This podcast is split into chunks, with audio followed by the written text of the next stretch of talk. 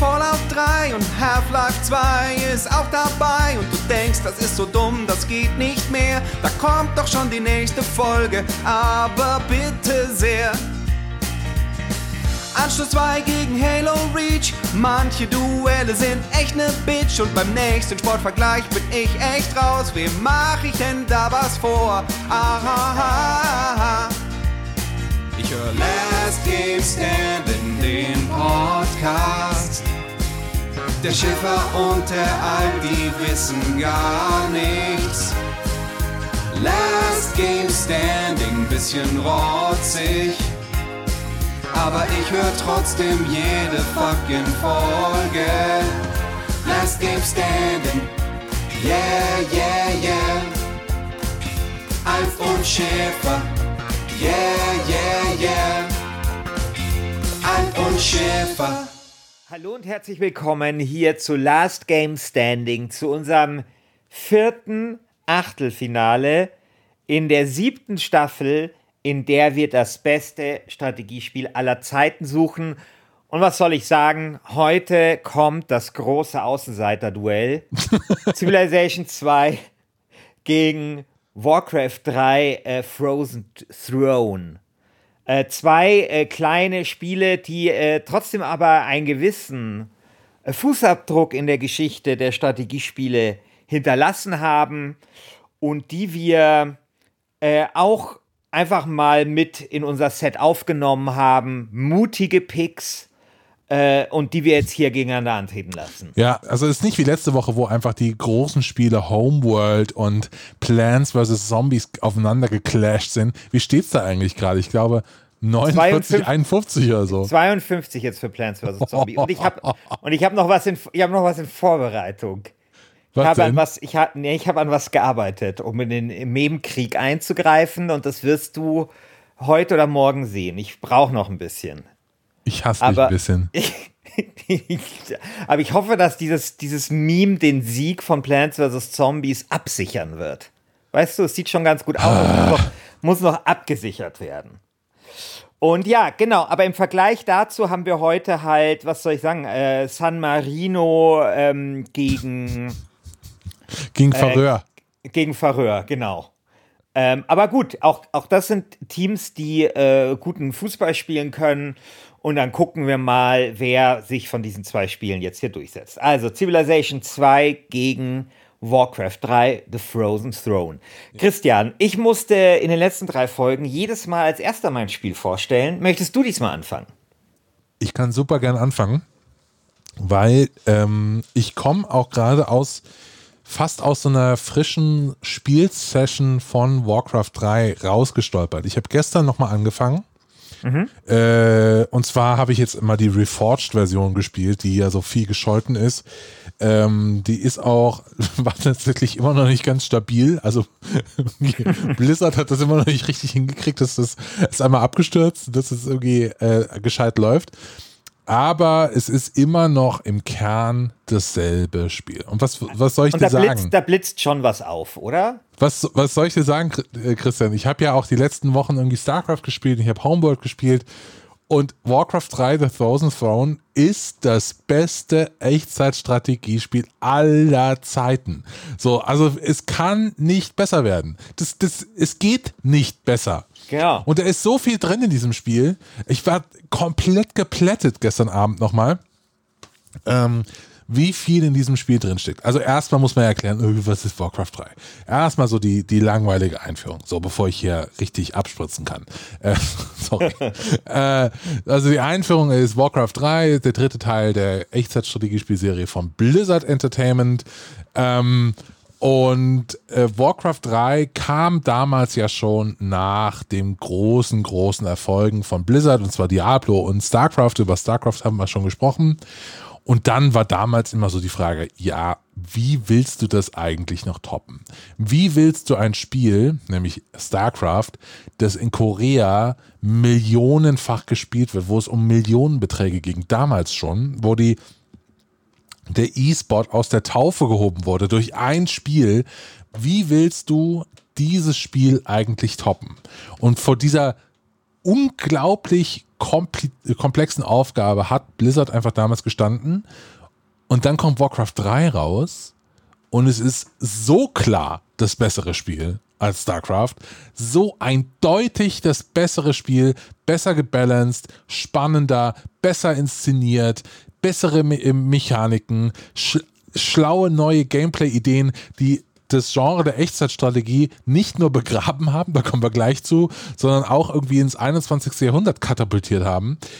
Da, da ist so viel geil dran. Also ja, aber vielleicht war, vielleicht ist auch StarCraft einfach nicht so geil. Doch, StarCraft ist sehr geil. Also eine, eine Kleinigkeit, über die ich gestern noch, dann nochmal noch mal gestolpert bin, wo ich dachte so, ah ja klar, so einfach kann es gehen. Du, äh, du, du spielst halt so eine Gruppe Orks, sagen wir mal, die ersten Missionen, ja, und dann ähm, hat jeder von diesen Orks, jede, jede Einheit hat eine ein, einzigartige Fähigkeit.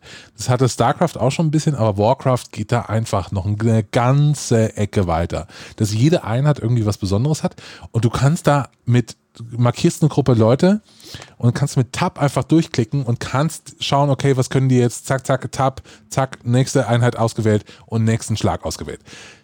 Und es sind diese kleinen Komfort-Features, die bis heute unerreicht sind.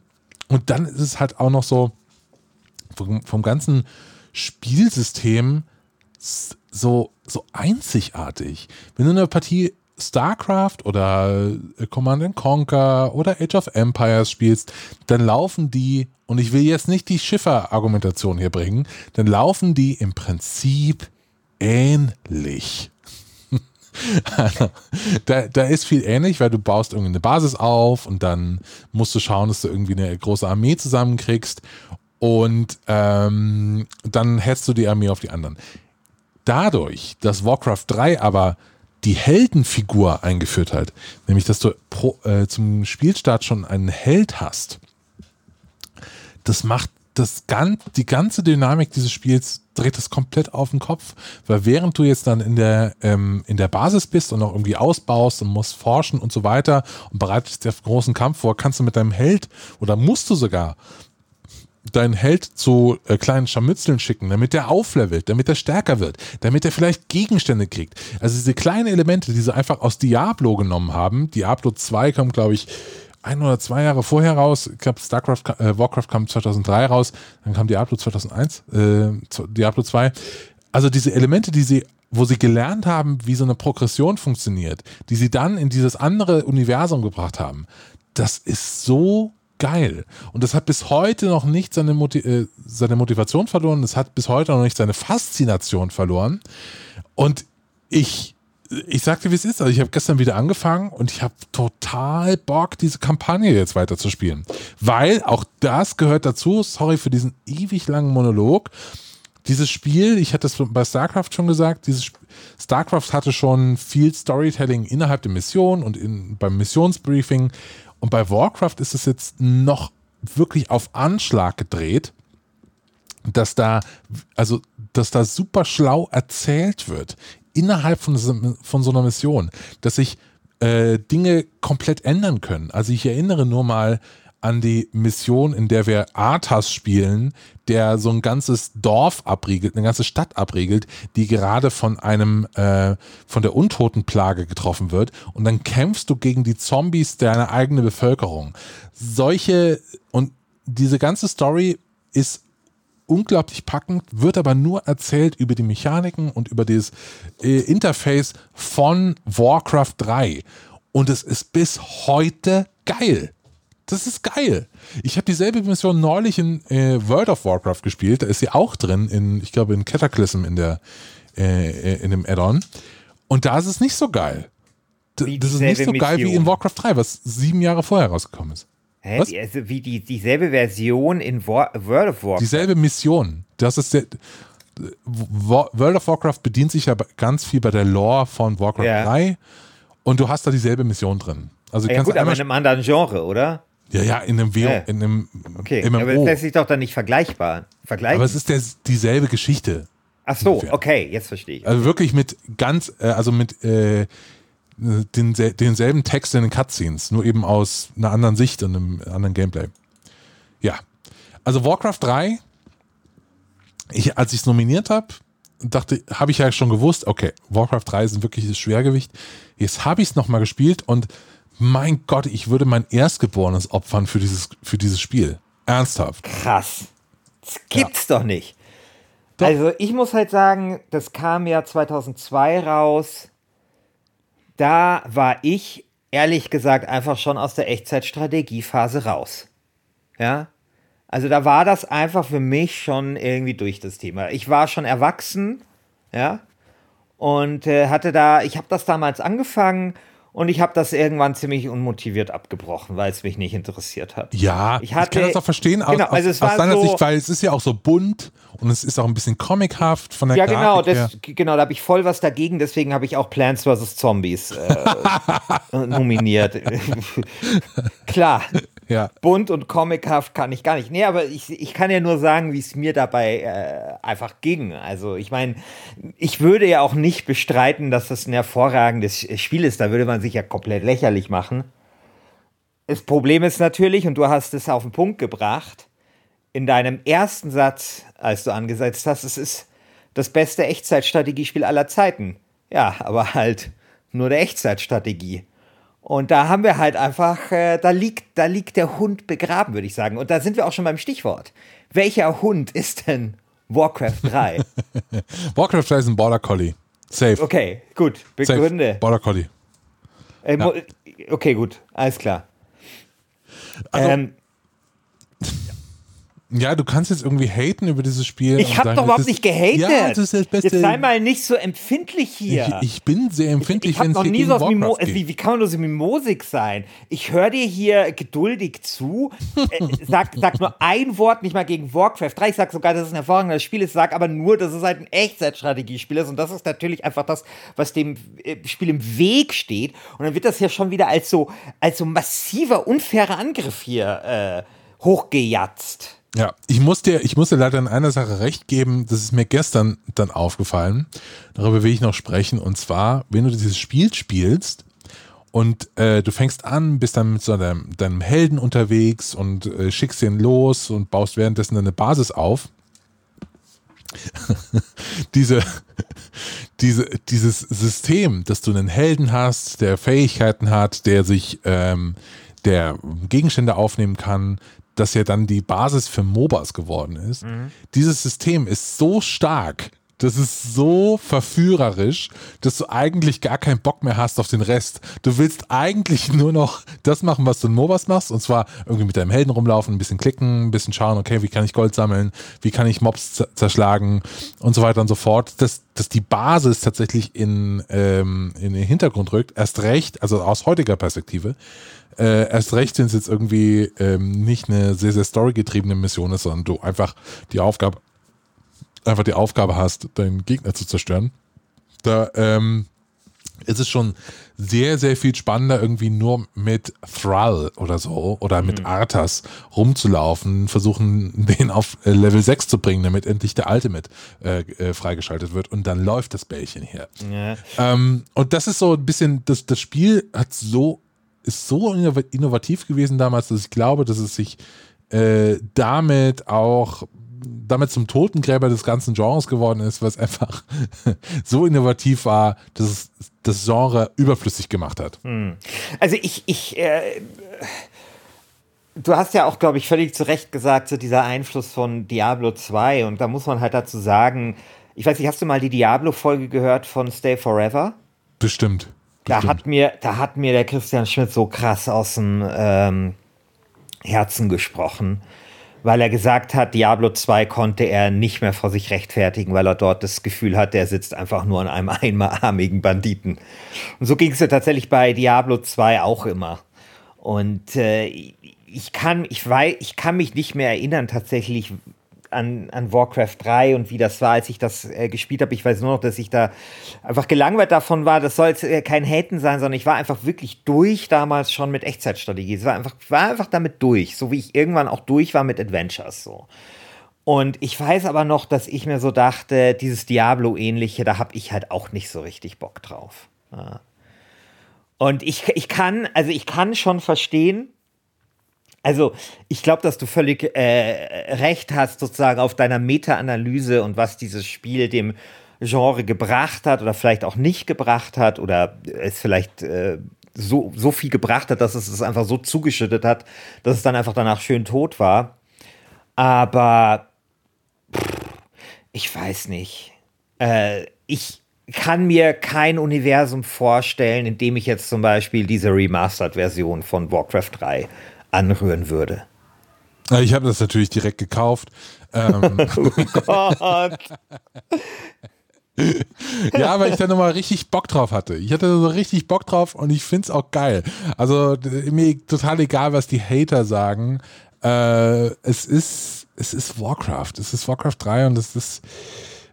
Es kann auch natürlich sein, dass da ein bisschen äh, Nostalgie bei mir raus, rausspringt, aber das ist bis heute ein unerreichtes Spiel. Und ich hatte das wirklich, das ist jetzt mein kompletter Ernst. Wie alt warst du denn, als das rausgekommen ist? Äh, da war ich 14 oder so. Ah, okay. Ja. Genau, und ich habe wirklich sehr viel Warcraft damals gespielt. Ja, so, ich habe immer die Orks gespielt, weil da habe ich irgend, hat mir irgendjemand mal gezeigt, wie das geht, wenn du praktisch, okay, du fängst an mit dem Spiel und dann brauchst du einen Peon und der erste Peon muss in die Mine gehen. Dann der zweite Peon, wichtig, auch in die Mine. Dann baust du direkt einen dritten Peon, der muss dann Holz hacken. Dann baust du einen vierten Peon. Dieser vierte Peon baut dann so eine Kriegswerkstatt. Die muss dann dahin. Also so ungefähr. Ich hatte so eine ganze Klickroutine. Das war genau. wirklich in meine, meine die, die, Building Orders, über die genau genau. auch im Forum äh, sehr kontrovers diskutiert worden ist. Genau, ich hatte, ich hatte das wirklich so, es ist in Fleisch und Blut übergangen, übergegangen, wie sonst bei keinem anderen Spiel. Ähm, und das, ja, das hat sehr, sehr warme Erinnerungen irgendwie mhm. wieder hochgespült gestern. Äh, das kann sein, aber äh, dass das auch ein Teil Nostalgie ist, aber ich glaube wirklich, dass das ein unfassbar gutes Spiel heute noch ist. Und ich würde einfach, also wenn diese Folge ach nur das Herz von einem Hörer oder einer Hörerin erreicht und erweicht, dann äh, fände ich es toll, wenn, äh, wenn wenigstens einer oder eine nochmal anfangen würde, Warcraft 3 zu spielen und mir dann spiegelt, ob sie oder er dasselbe fühlt wie ich. Weil da bin ich fest und überzeugt, dass es nicht nur mir so gehen kann, dass es bis heute ein unfassbar gutes Spiel ist. Ja, ja, und es ist also so, also wenn man jetzt mal sich anschaut, wie die Rezeption ist, gilt das tatsächlich als bestes Echtzeitstrategie oder als Höhepunkt dieses Genres. Also ich glaube, das lässt sich schwer bestreiten. Ich würde es nicht bestreiten, auch wenn mir, wenn ich es jetzt nicht so geil fand, aber das hat eher halt, äh, das hat halt irgendwas damit zu tun, dass ich eben keine Echtzeitstrategie. Irgendwann wurde da bei mir ein Schalter umgelegt, da hatte ich irgendwie keinen Bock mehr drauf. Aber es ist völlig klar, dass dieses Spiel herausragend ist in diesem Genre. Also, glaube ich, äh, da gibt es überhaupt nichts dran zu deuteln. Womit wir vielleicht jetzt auch zu meinem Spiel äh, kommen würden, das glaube ich schon, kann man sagen, vielleicht nicht ganz so den krassen Status hat in seinem Genre, weil danach eben noch eine ganze Menge kam. Aber trotzdem ein, glaube ich, herausragendes Strategiespiel ist, nämlich Civilization 2. Hast du das gespielt, Christian? Ja, das habe ich gespielt. Das habe ich sowohl gespielt damals, ich glaube, das war in irgendeiner, äh, irgendeiner Box dabei. Ich habe ja damals, ich weiß nicht, ob das schon mal im Podcast ja, aber erzählt habe. Das war garant, das war in den Gold Games damals. Das, das war 100 Pro von der Gold Games. Ja, ja. Und äh, oder war da nicht dieses andere dabei? Da gab's doch, es gab doch mal, mal so einen Klon von äh, Civilization 2. Das habe ich auch gespielt. Ich habe Free Civ habe ich auch gespielt. Nein, nicht Free Civ, es gab noch so ein anderes. Ähm, irgendwas mit Time oder so. Ah, ich weiß es nicht mehr. Egal. Ähm, keine Ahnung. Egal, wurscht. Weiß ähm, jemand aus dem Forum bestimmt. Test of Time? Äh, Aber es ist doch das Remake, oder? Test of Time ist nur das 99er Remake von äh, Civ 2. Äh, okay, vielleicht. Genau. Ja, das kann sein, dass ich das äh, durcheinander gebracht habe. Okay, genau. Genau. genau. Ich kann mir äh, vorstellen, anyway. dass Test of Time vielleicht irgendwo dabei war, oder? Any ja, also anyway, äh, Civilization 2 habe ich damals gespielt und ich glaube, damit, mit diesem Spiel hat damals meine Faszination angefangen für Rundenstrategiespiele, weil das war auch mein erstes Civilization und ich hatte so diese, ich kann mich noch so diffus daran erinnern, wie das war, meine ersten Runden, dass ich dann so gecheckt habe, aha, man kann also hier die Amerikaner spielen. Und dann heißt deine erste Stadt heißt dann Washington. Das ist doch genauso ein Moment wie der Holzfäller geht los genau. und fällt einen Baum. Das Genau. gibt's doch nicht, oder? Das Genau. Doch, mir, ich, bei mir eingeprägt, in meine Spiel, Spielbiografie, hat sich der Moment, als ich in Civilization, ich saß am Nachmittag zu Hause, spiele Civilization 1 und erfinde das Rad. ich sag dir, das, also das gibt's einfach nicht. Pure Geilheit. Wirklich. Also so ein Moment, das, ich habe das Rad erfunden. Das ist einfach unglaublich. Unglaublich. Ja. Ja, also das hat mich schon sehr, sehr früh äh, fasziniert. Ähm, also die, dieses Spiel und äh, ne, also du, du gründest die erste Stadt und denkst so, ah ja, Washington. Und die zweite Stadt äh, ist dann vielleicht Seattle. Ich so, wow, ist ja krass. So wie viel dieses Spiel weiß und kann. Und dann fängst du an, als Deutschland zu spielen und hast irgendwie, fängst an mit Berlin und dann kommt Leipzig und keine Ahnung was. Also es hat schon sehr, sehr viel, äh, sehr, sehr früh bei mir eine Faszination ausgelöst. Auch, dass, ähm, dass das so ganz anders funktioniert hat wie die Spiele, die ich vorher kannte, weil ich habe vorher eben Echtzeitstrategiespiele gespielt und da war plötzlich dieses behäbige Rundenstrategiespiel und ich so, hä? Also was soll das denn jetzt? Dann muss ich hier so weiterklicken und so. Ähm, ich fand das ein bisschen lahm, aber auch super interessant. Ähm, wie ging es denn dir mit Civilization 2? Als jemand, der das Rad erfunden hat in Civ 1, wie war denn dann das Release von Civ 2? Ich glaube, man muss trotzdem noch mal ganz kurz auf Civ- Civilization 1 äh, zu sprechen kommen, weil das war wirklich so ein krasser Urknall äh, des Strategiegenres. Das kann man sich, glaube ich, nicht mehr so richtig vorstellen. Also, und die, dieses Ding, du kannst dort eine ganze Nation spielen, das war einfach so krass gut und wie auch Sid Meier da irgendwie verschiedene Sch- ja, Strategiespiele, die es vielleicht vorher schon gab, so zusammengemixt hat und da was, daraus eben dieses Civilization erschafft hat, das, das finde ich immer noch so krass gut. Es gab ja so Sachen wie Empire zum Beispiel, kennt keine Sau mehr und solche Dinge. Und Civilization 1 war aber, also wenn, man könnte sagen, äh, wenn es jetzt ein Hund wäre, dann wäre es vielleicht noch kein richtig fertiger Hund. Ja. ist irgendwie, ist irgendwie so ein Hund. So ein Welpe vielleicht. So ein süßer Ja, nicht, kleiner Welpe. ja, eher so. Ist noch nicht fertig. Ist, ist irgendwie noch so im, im, im, im, im Bauch der Mutter. Ja? Und äh, die Nabelschnur ist noch nicht durchtrennt, weil Civilization 1 bei all seiner Faszination, die das da hatte, weil das einfach neu war, war einfach ein Spiel, das echt einfach viele Macken hatte. Also es war extrem, ähm, extrem, wie, äh, wie, wie heißt das nochmal? Ähm, also ein Problem, das ja die Civilization-Serie immer mit sich rumgetragen hat, ist ja dieses äh, Micromanagement. Und mein Gott, war Civilization 1 Micromanagement. Du musst dir vorstellen, du hattest ja in Civilization 1, und das hört sich jetzt echt an, als würde jemand vom Krieg erzählen, du hattest keine Automatisierungsfunktion, ja. Du musstest ja jedem äh, Bauarbeiter sagen, was er machen soll. Und jeder Einheit. Das war wirklich schräg. Du hattest bei Diplomatie nur Krieg oder Frieden und du konntest auch nicht einfach so äh, Diploma also mit denen, äh, die, die einfach auf einen Kaffee einladen und mit denen mal schön Diplomatie betreiben, sondern nur, wenn du zufällig eine Einheit getroffen hast und sowas, ja. Und dann hattest du, und das war auch so geil, dieses Ding, dass die Einheiten hatten keine Hitpoints, ja. Das heißt, äh, die Einheit ist entweder äh, kaputt gegangen oder halt nicht, ja.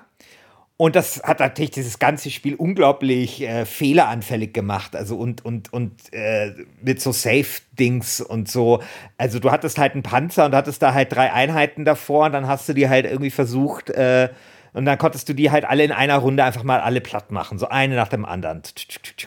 Und lauter solche Sachen. Oder eben das Umgekehrte, du hast so ein richtig geiles Schlachtschiff und äh, dann sch scheitert das an irgendeinem Speerträger oder sowas. Da habe ich mir dann immer schön vorgestellt, weil ich habe damals natürlich Wolfgang Holbein gelesen. Ja? Hast du Wolfgang Holbein gelesen? Natürlich. Genau. Natürlich. So. Was, weißt Natürlich. du, dass in wirklich der deutsche Autor, ja. Der, deutsche Autor, der eigentlich nur für äh, jugendliche Nerds zwischen 12 und 14 publiziert. Und, und aber das Barbie-Buch geschrieben hat. Wie das ist Barbie. Das, Barbie wie Barbie und Ken oder Klaus Barbie? Jetzt lass ich, lass ich dann nachschauen. Da muss ich nicht, dass ich da einen Scheiß erzähle, aber ich glaube, genau, Zyklen, Barbie. Und er hat das unter dem Pseudonym geschrieben. Angela Bonella. Also zum Bar Barbie-Zyklus gehört Barbie Superstar, Barbie in Afrika und Barbie und das Fitnessstudio. So, also genau, also Wolfgang Hohlbein, ein sehr vielseitiger Autor. Und ich habe damals unter anderem seine Indiana Jones Bücher gelesen. Hast du davon mal eins gelesen? Nee. Ich habe zwei Bücher, glaube ich, von, äh, von Wolfgang Hohlbein gelesen. Äh, das eine war das Avalon-Projekt. So, das habe ich, hab ich gelesen, äh, kann ich mich noch sehr gut dran erinnern. Und das andere ähm, weiß ich jetzt gerade. Andere fällt mir gerade nicht ein, aber so das Avalon-Projekt, äh, das Avalon-Projekt ist sehr im Gedächtnis geblieben bei mir. Genau, also äh, er, also ich habe damals natürlich seine Bücher verschlungen und zum Beispiel so, so, zum Beispiel so eine Formulierung wie aus den Augenwinkeln erkannte er, also die, die in jedem Buch vorkommen, die hat sich mir eingebrannt. Äh, ja. Da, da, ich suche die ganze Zeit nach irgendeinem Vorwand, der einem natürlich im journalistischen Tagesgeschäft leider nicht so oft passiert, wo ich äh, irgendwie diesen Satz mal schreiben kann. Aus den Augenwinkeln sah er. Ja. Weil das fand ich immer total geil, wenn irgendjemand mal wieder was in so einem Hohlbeinbuch aus den Augenwinkeln ges gesehen hat. Super. Ich habe die Chronik der Unsterblichen, habe ich ein paar Bücher gelesen, diese Vampirbücher von Holbein. Also ich glaube, ich habe äh, am Abgrund gelesen das erste und der Vampir, glaube ich auch. Äh, die sind komplett irre einfach. Ich finde, bei Holbein ist es auch immer so, äh, der hat ganz auf so Cliffhanger am Ende von so einem Kapitel, äh, wo dann der Held einfach ohnmächtig wird der, oder ohnmächtig geschlagen wird und dann wacht dann in, einem, äh, in einer anderen Situation auf und ist gefesselt oder sowas. Genau. Das ist das jetzt sehr, sehr häufig bei Holbein. Das ist super. Ich glaube auch, dass es also dass Holbein einer der ersten Schriftsteller sein wird, der durch eine KI ersetzt wird. Erst, weil, weil er erstens unglaublich viel geschrieben hat und es deswegen sehr viel Trainingsmaterial gibt. Ja. Er bezeichnet sich auch selbst so als Workaholic und so. Und zweitens, weil er halt immer diese Standardsituationen hat. Ja, und, und seine Standardformulierung. Und ich glaube, so eben, da ist eine KI gut, wenn sie halt viel Trainingsmaterial hat und wenn quasi das, was, und wenn es quasi so eine, so eine Verregelung gibt, ja, äh, und Muster, die sie dann eben erkennen und selber reproduzieren kann. Also da würde ich sagen, äh, KI-Entwickler dieser Welt, nehmt euch das mal vor. Und du, äh, Wolfgang Holbein, ich würde jetzt schon schauen, dass ich hier so eine, wie, soll man sagen, so, so eine Data, äh, also nicht nur mit Urheberrecht äh, schützen lasse, äh, sondern auch so, ähm, so Data Points oder wie das heißt. Ähm, also, dass man so, das geht irgendwie mittlerweile, dass du dann eben auch, also Springer hat das gemacht, damit Google nicht einfach eine KI bittet, um aus ihren Texten äh, zum Beispiel Teaser zu schreiben und sowas. Aber mir fällt das Fach nicht, Wort äh, nicht ein, aber ich berate sie gerne, Herr Ja, aber wie sind wir jetzt überhaupt hier hingekommen zu Hohlbein und so? Genau, also pass auf, es ist nämlich so, ich habe mir bei Civilization 1, wenn mal wieder irgendein Panzer gegen irgendwelche Reiter oder so verloren hat, ähm, dann habe ich mir immer so ein Hohlbeinbuch vorgestellt, so eine Szene, weil es gibt eine Szene so im Indiana Jones Buch, äh, äh, das er geschrieben hat, da schildert er, wie so ein paar Mongolen so ein, so ein Panzer zerstören und da so eine Schlacht gegen so einen Panzer gewinnen. Und da habe ich mir halt immer vorgestellt, okay, alles klar, das kommt selten vor, passiert aber, vielleicht bin ich im Hohlbein-Roman. ich, ich habe mir das immer so ein bisschen so zurecht ähm, gedacht. Auf jeden Fall, wie gesagt, also Civilization 1 war wirklich ein. Es war natürlich ein Pionier, aber es war ein anstrengendes Spiel, sage ich jetzt einfach mal. Es hatte wirklich einfach so ein paar Schwächen. Und was Civilization eigentlich im Wesentlichen gemacht hat, ist, ähm, diese ganzen Schwächen auszubügeln und es eigentlich zur Grundlage dessen zu machen, was wir heute als Civilization begreifen.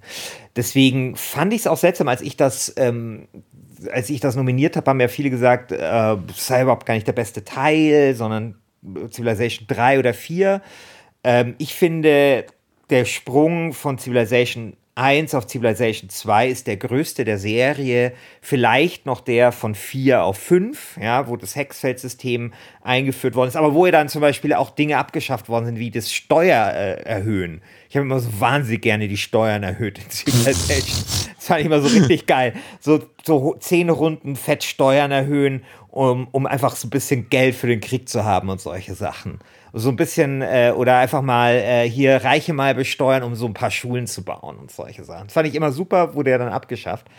Ähm, und während ich bei drei, also drei assoziiere ich tatsächlich nur damit, dass es endlich ähm, äh, Staatsgrenzen gab und äh, Kultur, glaube ich, und, äh, und äh, diese großen Persönlichkeiten. Und bei vier kam ja dann die Religion dazu.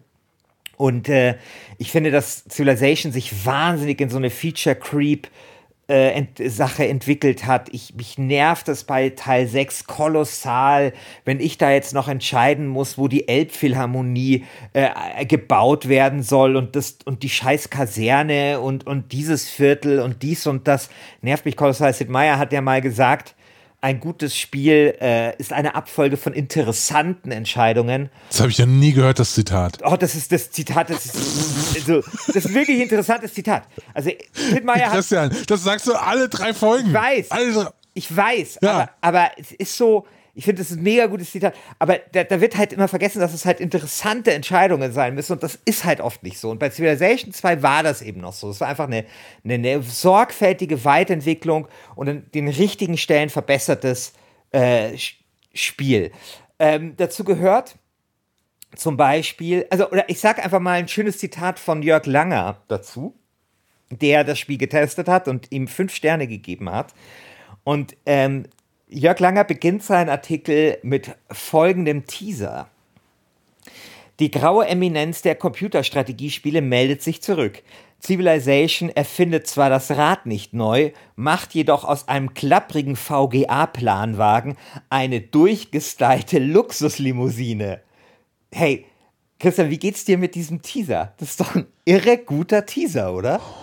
Gott, das ist so Ende 90er, wo, wo nee. die Welt noch in Ordnung war. Nein. Und ich finde wirklich Doch. im Ernst, das ist ein knackiger Teaser. Das ist, okay, ich bin ja großer Fan von Reizthese Rampe. Da fehlt jetzt, äh, fehlt jetzt zwar ein bisschen die Rampe, aber ich finde so einen guten Teaser. Ich finde, der, der, der bildliche Vergleich passt.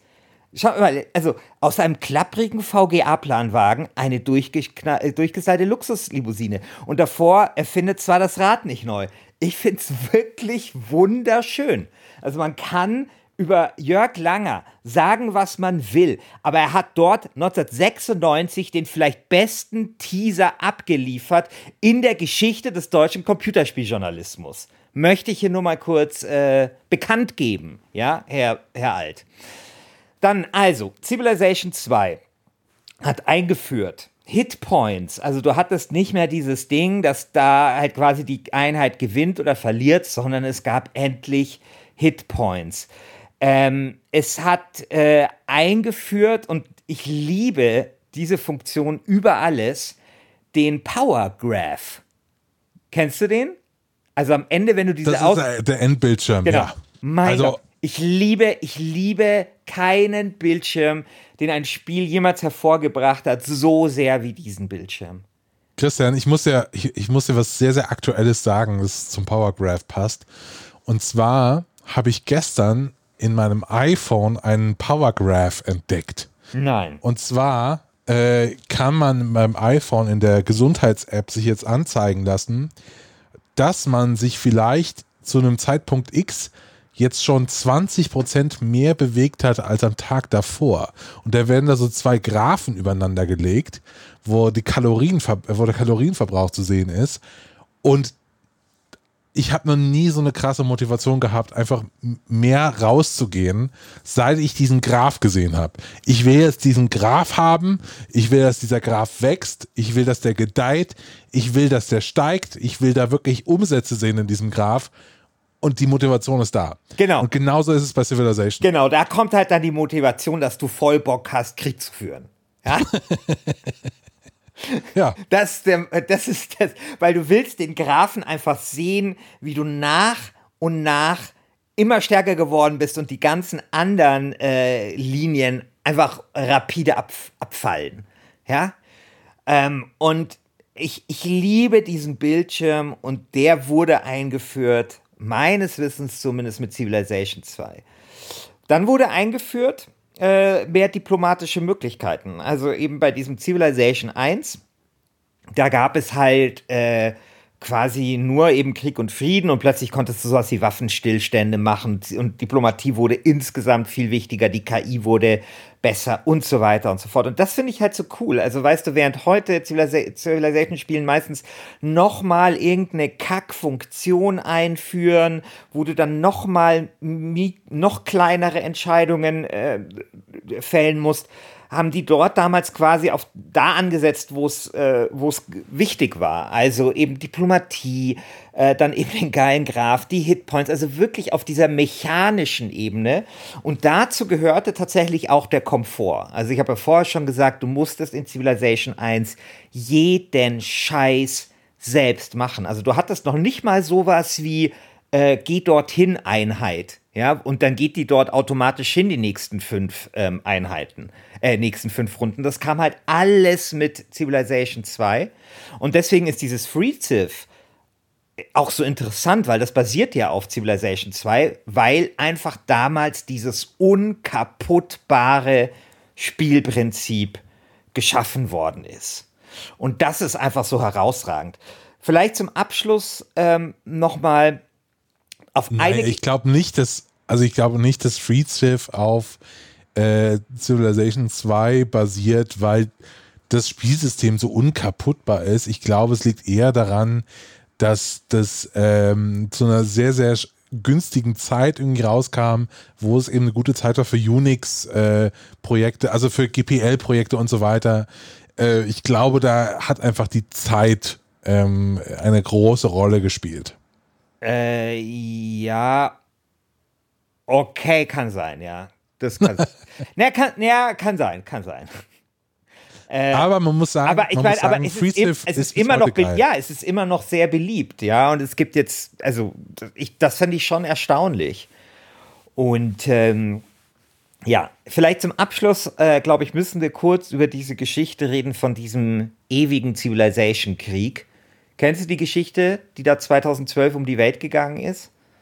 äh, wo, ähm, wo die ganze Welt vernichtet wurde. Ja, genau. Also ich muss ja sagen, ja. ich liebe ja solche Geschichten. Also ich liebe es, ich weiß nicht, es gibt ja diese eine, wo einer die in, ich glaube SimCity 4000 die ganze Karte vollgebaut hat zu so einem Moloch, der nur von Polizeistationen zusammengehalten wird, wo niemand Arbeit hat, aber halt es viel Polizei gibt und solche Sachen. Oder wo einer mal äh, Civilization, äh, äh, äh Gott, Fallout 4 äh, durchgespielt hat, ohne eine Person, glaube ich, zu töten oder sowas. Ja. Und sowas, also sowas finde ich halt ultra geil. Und eine dieser Geschichten ist halt die über Civilization 2, äh, die 2012 publik geworden ist und die wirklich um die ganze Welt ging. Also das war so eine Geschichte, wo dann plötzlich so die BBC drüber berichtet hat. Und zwar ging es darum, dass ein Typ auf Reddit äh, geschrieben hat, dass er seit zehn Jahren an einer Civilization 2 Partie spielt. Diese Civilization 2 Partie befand sich da schon in Spielzeit im Jahr 3970 oder sowas und übrig waren nur noch drei Parteien. Ja, die Kelten, die Amerikaner und noch irgendwas. Und äh, es gab einfach ein, ein Putt. Ja, es, es waren schon irgendwie alle Polkappen geschmolzen. Es war alle, also es, keine Partei konnte die andere vernichten. Es war ein ewiger Atomkrieg, unterbrochen von Waffenstillständen, die aber immer nur so kurz waren, bis dann wieder der nächste Atomkrieg ausgebrochen ist. Niemand war in der Lage, äh, die Städte neu aufzubauen, äh, Hungersnöte zu bekämpfen. Es war einfach ein einziger Clusterfuck, ein einziges, man tut den Stein hochrollen und er kommt dort immer wieder runter. Also wirklich so eine Vorzeigedystopie. Und zwar war es auch noch so, dass der Kontinent oder diese Welt hatte ums Jahr 2000 den Höchststand der Bevölkerung ähm, erreicht und jetzt waren es nur noch 10% oder sowas dieser Bevölkerung. Und er hat dann damals äh, diesen Spielstand einfach nur veröffentlicht und gefragt, wie kann er irgendwie diese Welt einfach es irgendwie beenden, um vielleicht irgendwie die Welt wieder aufzubauen. Und weißt du noch, was die Lösung war? Oder wie hättest du dich denn entschieden? Er war, glaube ich, er, genau. War also was, so- war- wa- was für einen Ansatz nicht so- hättest du gewählt? Ich glaube, ich hätte, mir- hätte irgendwie Teile, also diese, diese Hegemonie irgendwie versucht zu zerstören, indem ich mich selbst angreife oder so. Irgendwie sowas. Nee. Das Interessante war, ich, die anderen zwei Staaten waren fundamentalistisch und er war, glaube ich, kommunistisch. Und das war nämlich ein Fehler. Weil, also das ist übrigens auch ganz interessant, Kommunismus wird in, Teil 2 ziemlich aufgewertet. Also ist nicht mehr so schlecht wie in der Version von 1991. Das finde ich übrigens eh immer interessant, wie so Civilization dann schon so ein paar Sachen abbildet. Ne? Also dass dann Religion mit äh, Teil 4 Einzug hält im Jahr 2005 und so, nach dem 11. September und so. Und äh, auf jeden Fall, er war halt Kommunist also hat kommunistische Staatsform. Und was ist der große Nachteil von Fundamentalismus, was die anderen beiden hatten, wenn du Civilization spielst? Ich habe keine Ahnung. Der große Nachteil ist, dass äh, die Wissenschaft nicht vorankommt, wenn du Fundamentalismus als Staatsform hast, was ja, glaube ich, auch einigermaßen logisch ist. Nur, es war ja alles erforscht. Insofern konnte er einfach problemlos auf Fundamentalismus ähm, äh, wechseln. Und da ändern sich dann ein paar Sachen. Also zum Beispiel, dass Unterhaltungsgebäude dann Geld äh, produzieren und eben dieser große Nachteil, dass deine wissenschaftliche Produktion extrem nachlässt, war eigentlich gar kein Nachteil mehr. Und das führte dazu, dass er dann Unmengen an Haubitzen bauen konnte. Also nicht er, sondern so ein Typ, der, das, der, das, der den, den, den Spielstand halt dann runtergeladen hat. Und dieser Typ hat dann einfach auf Fundamentalismus ähm, gewechselt, hat 120 Haubitzen gebaut und hat innerhalb von 52 Runden die ganze Welt erobert. Und das ist halt so, in dem, in dem dazugehörigen Artikel von der GameStar heißt es auch wirklich sehr schön. Es ist so, als würdest du zehn Jahre versuchen, ein Tor zu erzielen und merkst nicht, dass das Tor einfach hinter dir steht. und das ist halt wirklich so eine schöne Geschichte, wie sie nur so ein hervorragendes Computerspiel wie Civilization 2 schreiben kann. Ja, ich finde es tatsächlich auch in der Auslosung jetzt ein bisschen schade, dass Civilization, also 2 nicht gegen, äh, nee, dass Warcraft 3 nicht gegen sowas wie Plants vs. Zombies angetreten ist. Ja, wäre halt schade kann ich so gewesen. richtig haten. Ja. Ich würde dich so in Grund und Boden Ja, hättest du es haten, nicht ein bisschen, hättest Scheiß. es nicht ein bisschen schade gefunden, wenn Endstation für sowas wie War- Warcraft 3 dann schon im Achtelfinale ist? Also Genau. Vorrunden Genau, aus. Ja, passiert. Vorrunden aus. Ja, gut, ich meine, das, das Problem ist, du machst das jetzt extra, damit, äh, damit die, Le weil die Leute wollen sehen, wie Warcraft 3 im Viertelfinale gegen Plants vs. Zombies ausscheidet.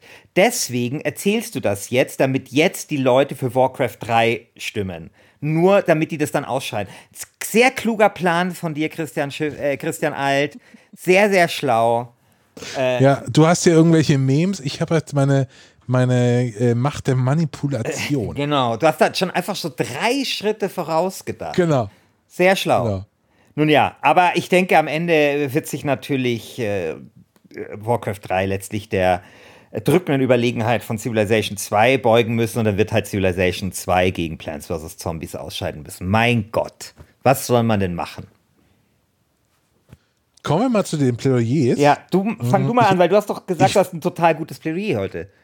Du hast Äh, Pass auf, also. freue mich jetzt schon, äh, seitdem wir die Aufnahme begonnen haben drauf. Also ich bin ja immer der, du bist ja immer der, der, der irgendwie äh, so Post von Wagner-eske Plädoyers schreibt, wo du, Nehme ich als Kompliment. Was so, liebes Civilization 2, äh, du wurdest bezeichnet als der Planwagen von Jörg Langer, aber eigentlich bist du die, der Maserati der Herzen, irgendwie so ein Scheiß kommt da gleich. Während ich ja immer derjenige bin, der irgendwie versucht, kreativ sich aus dieser äh, Schlinge zu winden, dass er ein Plädoyer schreiben muss. ähm, und heute habe ich ein Plädoyer dabei äh, auf Orkisch. Sehr gut. Sehr gut.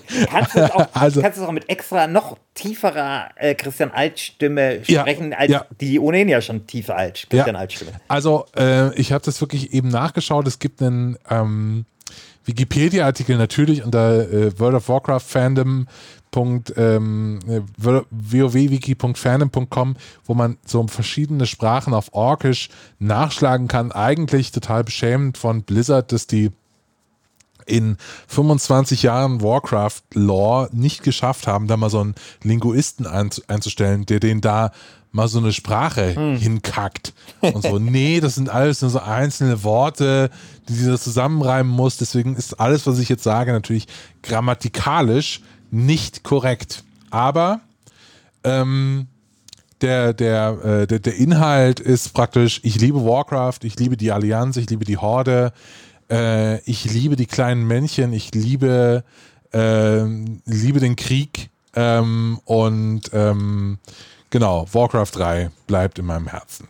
Das ist der Inhalt, den ich jetzt vor, äh, vortragen werde. Und das Gedicht auf Orkisch geht so. Tromka, Rega Warcraft, Rega Ragatha, Rega Rot, Nakas Reka, Laktuk RTS, Gesno Margan, Loktar Ogar, Binmok Gesagtak Cha, Warcraft 3. So. Sehr gut. Das haben wir mit Plädoyer auf Orkish. Die, die Fans sind, die werden jetzt sofort aktiviert äh, und stimmen ab für Warcraft 3. Ähm, ja. Und die, die es nicht verstanden haben, können scheißen gehen. Sehr gut.